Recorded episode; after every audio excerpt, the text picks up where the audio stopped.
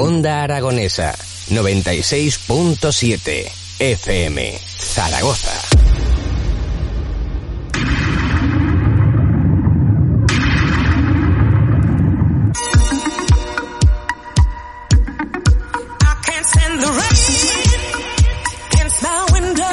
Bueno, pues amigos, amigas, continuamos las 9 y 46 minutos de la mañana y ya tenemos aquí a nuestra siguiente invitada. Está con nosotros Ana Serrano, que después de una semana de vacaciones que se ha cogido al día, pues, pues viene de nuevo a hablarnos. Eh.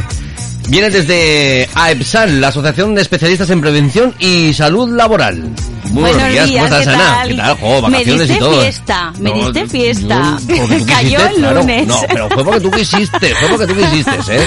Bueno, Bueno, bien, ¿no? Vaya, bien, un sí, puentecito sí. que tuviste Muy ahí. rico, oye, muy rico. Estar en casa, sí, muy bien. bienvenido. Ah, bueno, que tú como vives en el entorno rural, pues puedes desplazarte a otros sitios, claro. Sí, sí, No- sí. No, puedes venir a Puerto Venecia, pero te puedes ir a... Qué cosa más rara, a ¿verdad? otra punta de Aragón. Madre bueno, ahora ya tampoco. Ahora ya tampoco. Ya A cada otra vez punta de la que... provincia de Zaragoza. Sí, hay que hacer F5, a ver. F5 o F11 ¿Dónde mejor. ayuda. o eliminar directamente. Suprimir.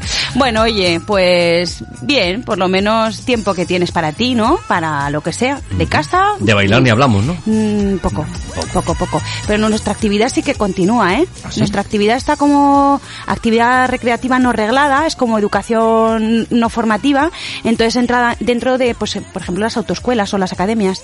Con lo cual, eh, sí seguimos bailando. Bueno. Sí, A al ver, 30%, cerrando a, las 8. A, ver, pero- ¿cuándo? Porque tengo aquí a nuestros oyentes, tenemos a José de la 24 y a nuestro amigo Jesús, el de la grúa, pues que están ahí impacientes de que cuando empezamos a bailar. Jo, es que es tan raro.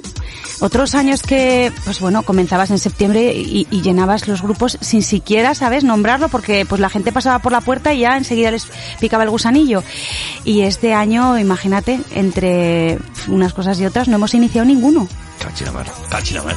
Eh, lo que tenéis que hacer es veniros una tarde, veniros otra tarde y- y, y aunque no vayamos a bailar, bien, por lo ¿eh? menos lo pasamos bien. Lo pasamos Nuestra audiencia bien. nos lo dicen, ¿eh? Y las chicas del baile cuando Sí. vienen y cuando vienen, digo, pues bueno, ya vendrán, ya vendrán otro día, ya vendrán. Sí, que vendremos otro día, claro que sí. Muy a bien. ver si, pues bueno, pues eso, hablo con Conce Perfecto. y, y se anima y nos venimos y pasamos una tarde que nos reímos un rato. Así es, No nos así es. acordábamos de lo que había afuera, ¿verdad? Es como, Ay. bueno, la burbuja esta de que pasas un ratito. Sí, y Bueno, y, desconectas. sí, es verdad. Bueno, pues venga, te tomo el testigo. Bueno, ¿de qué nos vas a hablar hoy? Algo del clima, ¿no? He dicho nublado, nublado, Nublado. el clima nublado. El clima laboral, un poco Ah, el relacionado con los riesgos ah, psicosociales, ¿no? Un poco, es que parece que la ergonomía y los riesgos psicosociales es como, como, como la la prima fea de la prevención. Nadie, o se habla poco, o parece que los riesgos psicosociales están ahí en un segundo plano y ahora pues están, pues, pues, eh, muy en vanguardia. Porque, bueno, ayer veía cuatro, Cuarto Milenio, no sé si lo viste. Ayer no, ayer no lo vi, ¿no? Pues lo que nos espera en tema de salud mental para dentro de dos años va a ser va a ser va a ser complicado. ¿Ah, sí? ¿Y qué nos espera? No solo el sector. Pues como no vemos la luz al final del túnel, porque el hombre lo que necesita es esperanza, y ahora mismo no la vemos, o sea, no vemos, pero porque nuestro cerebro es así, porque te tienes que agarrar a algo para decir, venga, que tienes esperanza. Pues es lo que nos, pues eh, hablaban de suicidios, hablaban de depresión, hablaban un poco, y es que es totalmente verdad, es totalmente verdad. Bueno, te venía a hablar de a- algo un poco más, no tan radical, Vale, sino vale. el clima, el clima laboral.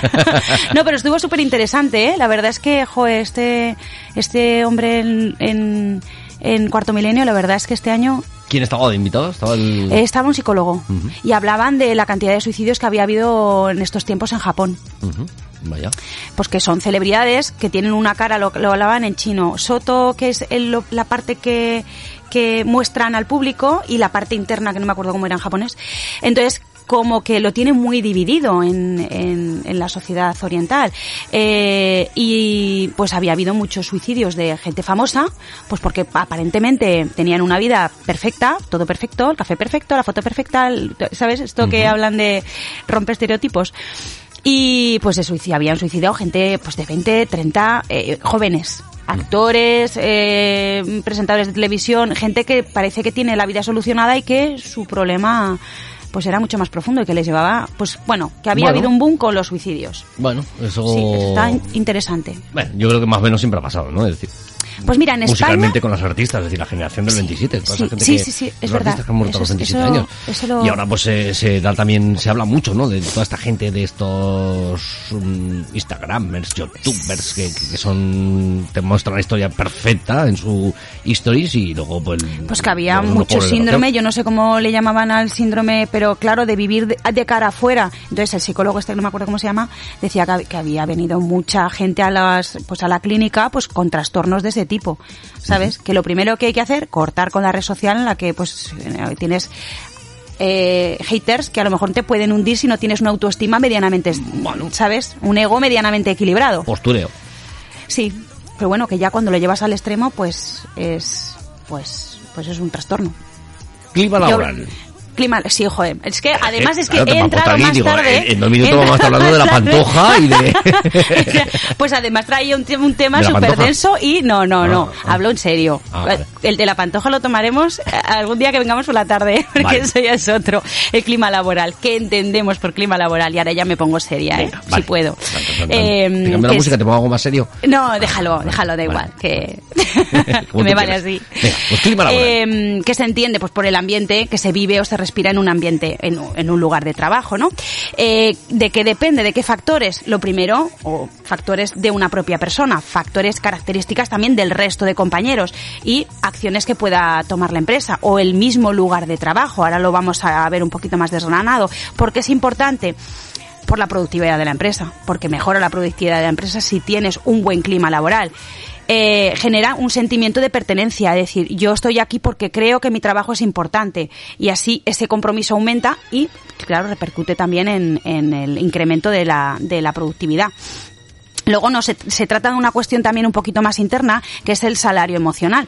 Eh, hay cuatro tipos de salarios, lo contamos en el curso de, de felicidad y el de riesgos psicosociales con Juan Pedro también, en Empresa Saludable.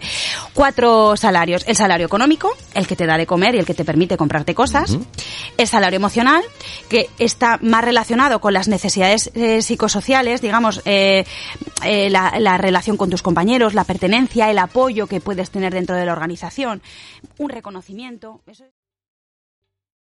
¿Te está gustando este episodio? Hazte fan desde el botón Apoyar del podcast de Nivos.